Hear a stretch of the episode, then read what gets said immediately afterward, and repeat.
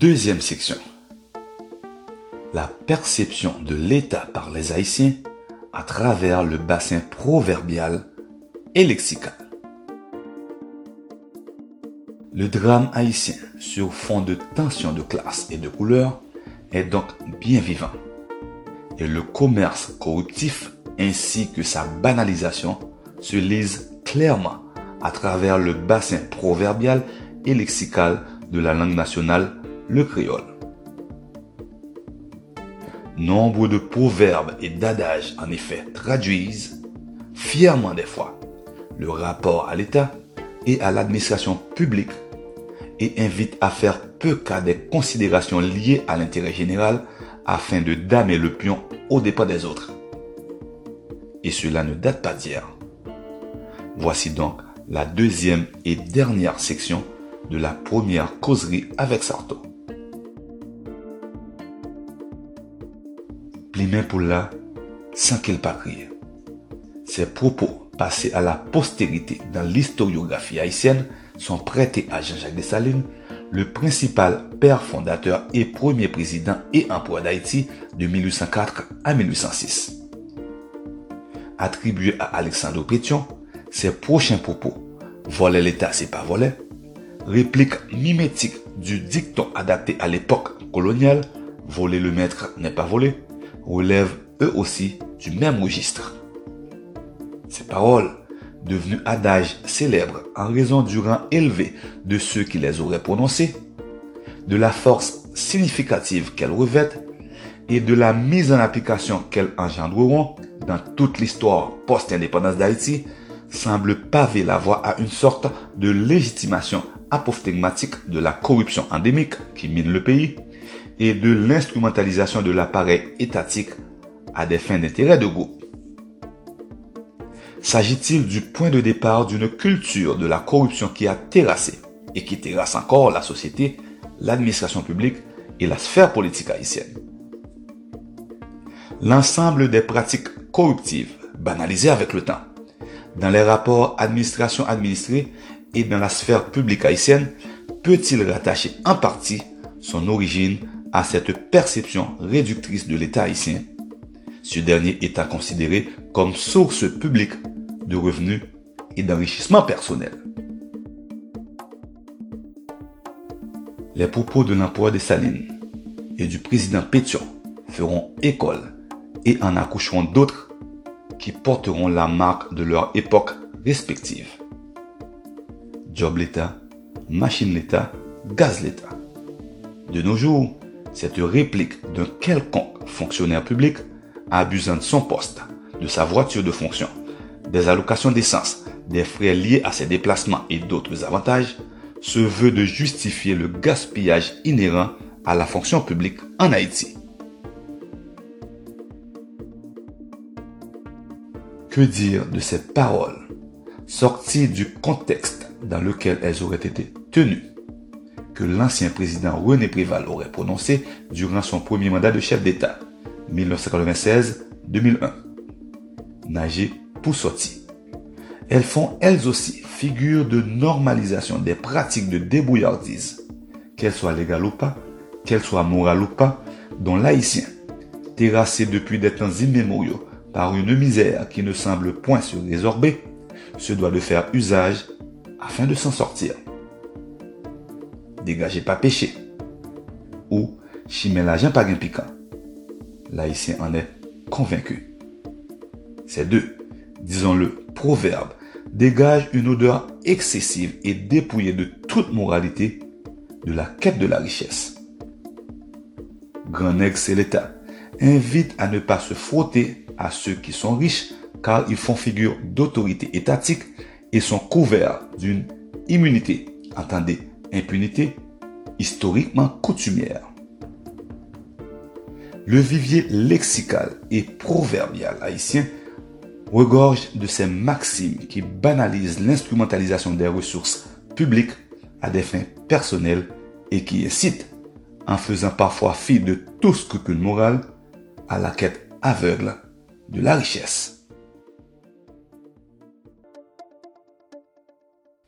Ainsi, chers amis, chers auditeurs, on peut comprendre que la situation à laquelle on assiste aujourd'hui, les trop nombreuses secousses qui vibrent le paysage social, économique et politique d'Haïti, ne sont pas nées du départ des Duvaliers.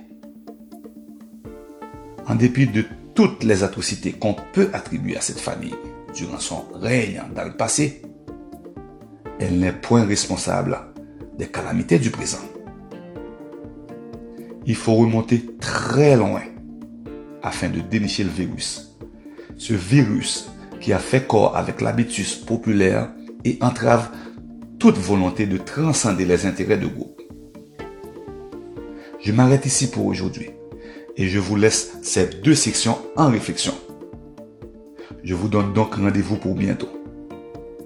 Le temps que vous aurez digéré l'analyse que je vous ai proposée de l'origine du drame haïtien.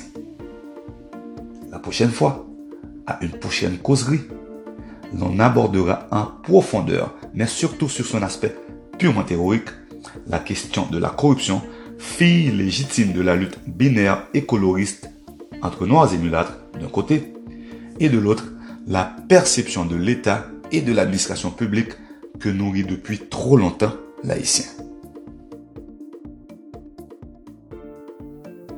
Par ailleurs, je vous promets aussi une causerie spéciale hors série sur les événements qui ont vu l'horrible et odieux assassinat de Jovenel Moïse et dont les circonstances demeurent et demeureront nébuleuses.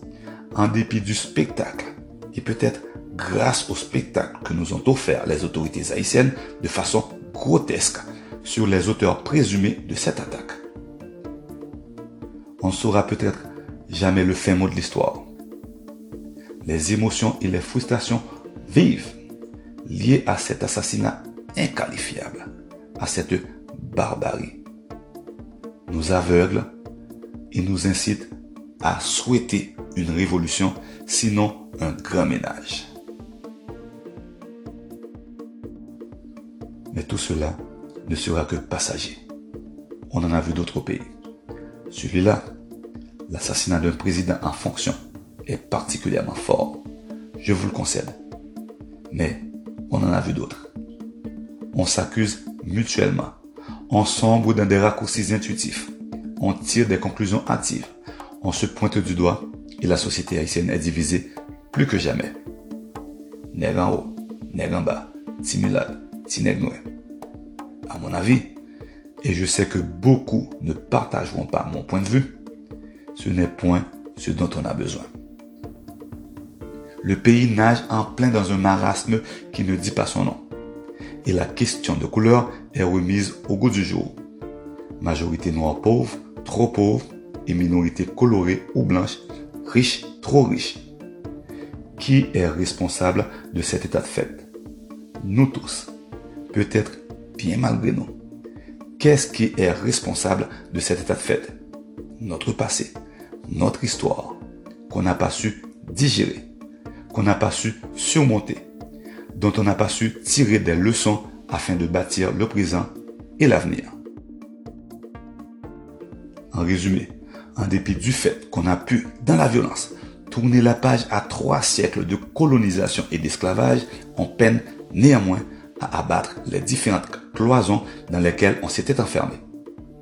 On se regarde en chien de faïence, on s'entretue et on s'allie pour mieux s'empoisonner et se trahir. On s'insulte, tinègre pauvre, timélat volet. On ne s'est jamais débarrassé des ruines de l'esclavage, de nos complexes, de notre penchant pathétique pour ce qui vient d'ailleurs, tout en snobant ce qui est issu de notre terroir. On n'a jamais pris de recul afin d'identifier ce qui nous enfonce dans le chaos. Bref, on a préféré le même décor planté par la structure coloniale avec des privilégiés minoritaires d'un côté et des exploités majoritaires de l'autre. Et quand une secousse nous rappelle notre hébétude et nos bêtises, on extériorise et on exprime notre colère, jusqu'à ce que notre quotidien reprenne le dessus et on passe à autre chose. Jusqu'aux prochains assassinats, jusqu'aux prochains scandales de corruption, jusqu'aux prochaines élections, maintenant qu'on est en démocratie. Et la vie, ou ce qui y ressemble, continue. La causerie sur l'assassinat de Jovenel Moïse, vous le verrez, ne sera pas cependant hors contexte. En effet, je reste convaincu que cet acte ignoble est lié à toute l'histoire d'Haïti qui bégait à chaque fois en proposant le même scénario à quelques nuances près avec un casting différent. Malheureusement pour sa famille et ses enfants, Jovenel Moïse a été la principale victime durant le plus récent épisode du drame haïtien. J'ai dit la principale victime car il y en a eu d'autres. Et il y en aura d'autres. Beaucoup d'autres. Comme Maître Montferrier d'Orval que j'ai professionnellement connu et côtoyé. Comme le journaliste Diego Charles et la militante Antoinette Duclerc.